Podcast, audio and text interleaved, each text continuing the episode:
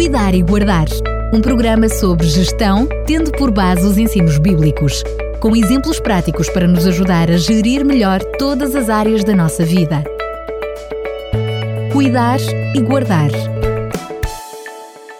Chegou a altura de termos mais um Cuidar e Guardar e contamos com a colaboração uh, via telefone com Fernando Ferreira, que desde já mais uma vez o cumprimento. Bem-vindo. Muito obrigado, é um prazer, um abraço para todos. Neste contexto de cuidar e guardar, hoje traz-nos, hum, eu diria, um, um assunto para nós refletirmos bastante interessante: a gestão da palavra. Que pertinente é este assunto nos dias de hoje, não é? É verdade, é um, é um dos instrumentos preciosos que temos à nossa disposição como seres humanos, porque muitos seres vivos inteligentes não podem falar. E, eh, e nós podemos Portanto, podemos usar a palavra que dá-nos uma capacidade de comunicação extraordinária e, eh, e, nós devemos ser gratos por isto. Às vezes nós nem damos valor a, a, essa, a, àquilo que temos de bom, não é? Uh, desta semana eu via, eu via uma, uma, uma reportagem por causa de um problema que houve aí com os animais e viam-se alguns animais e realmente o focinho, os olhos via-se tristeza, mas não podem falar, mas realmente via-se. Eh, nós podemos realmente comunicar com os olhos, com, com as expressões, mas nós temos a palavra que nos auxilia muito a transmitir o que vai dentro de nós próprios, né? E, portanto, eu penso que é um assunto muito interessante para refletirmos. Sendo que há vários tipos de palavra, não é? Porque não há só a palavra falada, também há a palavra escrita. Exatamente. Quando nós falamos em palavras, eh, quando nós falamos à palavra, à linguagem escrita, estamos a referir a um conjunto de letras. Eh, as letras formam as palavras. Mas quando nós falamos a linguagem falada, os sons, nós temos a linguagem glótica também, eh, é as palavras eh, expressas em sons. Em ambos os casos, nós referimos o aspecto externo da palavra, que chamamos vocábulos. Mas há outra dimensão muito interessante, e é esta que vamos aprofundar um bocadinho mais hoje, ou pelo menos referir-nos a ela, é quando nós nos referimos às ideias que são transmitidas pela palavras, ah, pelas palavras. Estamos a falar e a referir-nos ao aspecto interno, à representação imaterial da palavra. É isto que nós chamamos o termo. Portanto, um termo não é a mesma coisa que, que um vocábulo. Uh, é sobre os termos, sobre uh, a importância deste aspecto interno das palavras que gostaríamos de refletir um pouco. Logicamente que nestes programas nunca podemos ter uma profundidade muito grande, mas podemos refletir sobre aspectos fundamentais. E as palavras revelam o que vai no âmago de ser, seja a riqueza intelectual e espiritual ou a indigência da alma. Há pessoas, há pessoas que quando falam nós percebemos claramente o que, o que lhes vai na alma. Ou alegria, ou realização, ou, ou pobreza. Uh, as palavras refletem isso. O sentido da vida revela-se revela quando a boca se abre em palavras, curiosamente. E, como eu dizia há instante, nós nem valorizamos tanto a importância da palavra. As palavras dão vida ao pensamento. Com as palavras nós podemos produzir arte, em prosa ou em poesia. Com as palavras também podemos sujar ou manchar a nossa vida ou as vidas daqueles que nos cercam. Podemos semear a maldicência, o ódio, a raiva, a revolta, a guerra, como vemos e ouvimos tantas vezes palavras que transmitem esses sentimentos.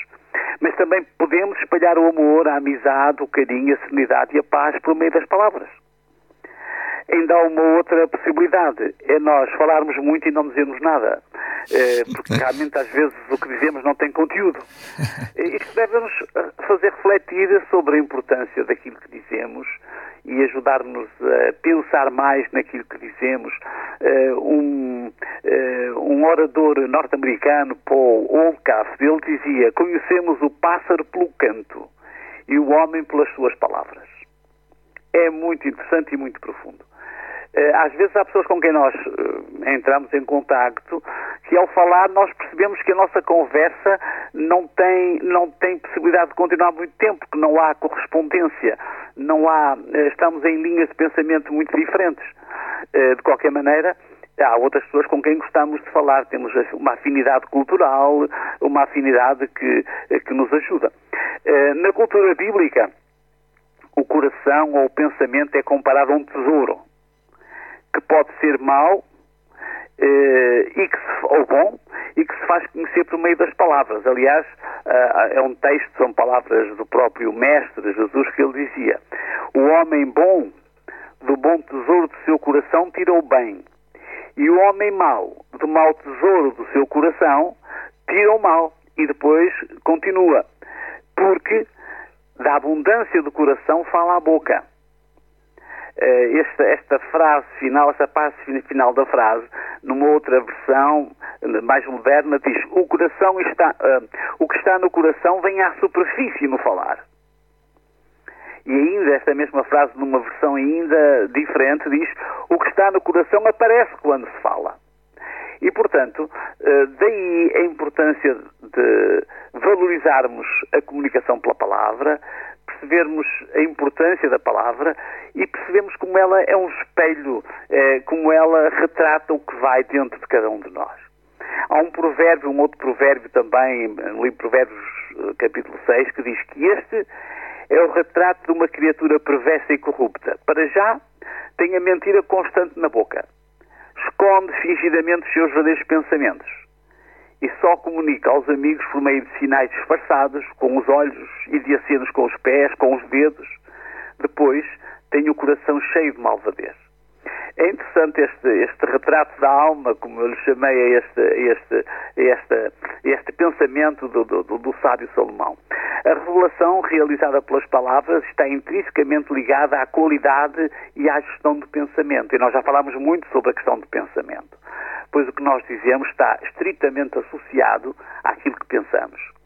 Se alguém mente, está a tentar esconder o, o pensamento com palavras, ou emoções com as palavras, às vezes por meias palavras.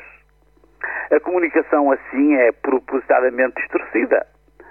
A revelação torna-se incompleta, fosca e origina a falta de transparência ao falar. Mas quando falamos da gestão da palavra, ainda existe uma, um importante aspecto a considerar, que é a facilidade e a qualidade da comunicação. Eh, este é um aspecto interessante, porque podemos ter pensamentos úteis e até encantadores, mas não os conseguirmos expressar por palavras. Há muitas pessoas que têm esta dificuldade. Isto também é um exercício que se pode fazer.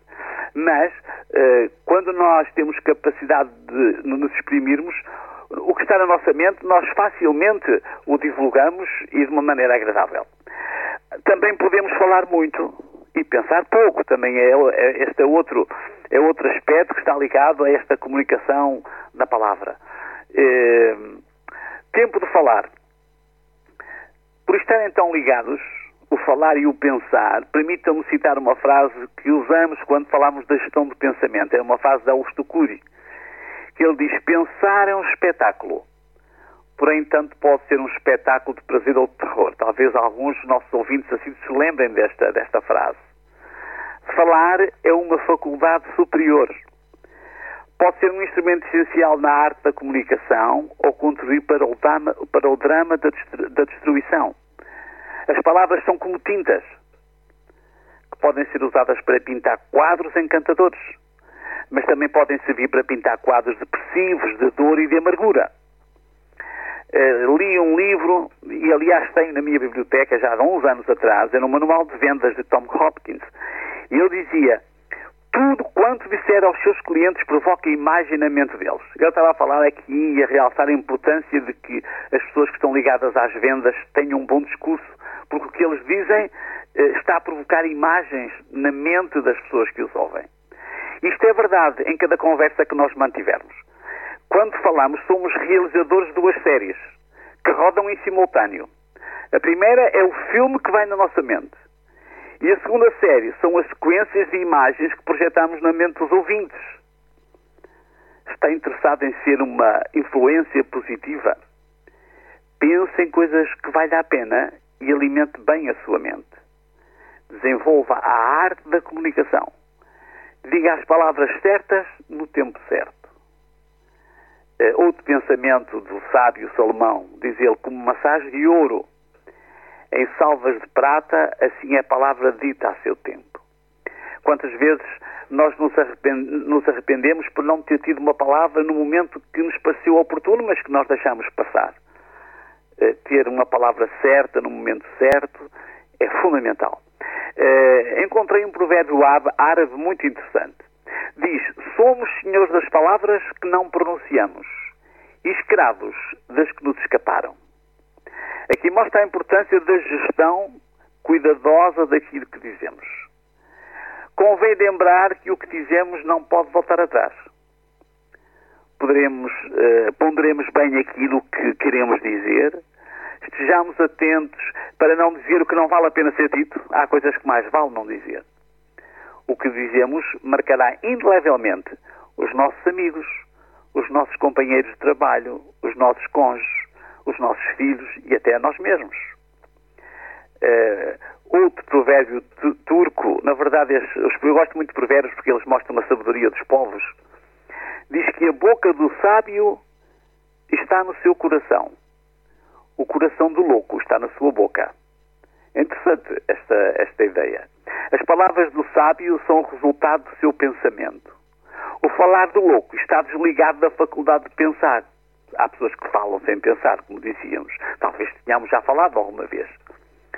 Se pensar é um espetáculo, como referíamos, ouvir uma pessoa que pensa é enriquecedor. Quem não pensa não tem nada que valha a pena ser ouvido. Assim, associamos o pensamento e esta faculdade da fala e a forma de a gerir. Voltando à poesia hebraica, há um, um texto de Eclesiastes muito conhecido que diz: Tudo tem o seu tempo determinado. E há tempo para todo o propósito debaixo do céu. Há tempo de nascer, há tempo de morrer, há tempo de plantar, há tempo de arrancar o que se plantou, tempo de rasgar, tempo de cozer, e depois diz tempo de estar calado e tempo de falar.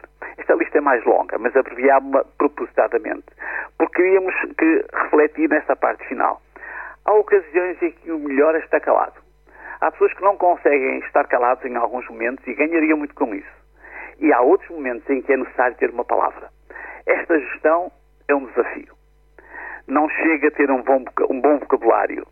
É necessário revelar o sentido e a solidez do pensamento quando falamos. Não basta possuir um vasto acervo de palavras. É preciso articulá-las de forma a contribuírem para o bem-estar comum. E aquilo que dizemos, certamente, pode, pode contribuir para o bem-estar comum. Assim, nas palavras e no falar, também é importante saber cuidar e guardar. Aqui deixamos a reflexão para esta, para esta, para esta hora.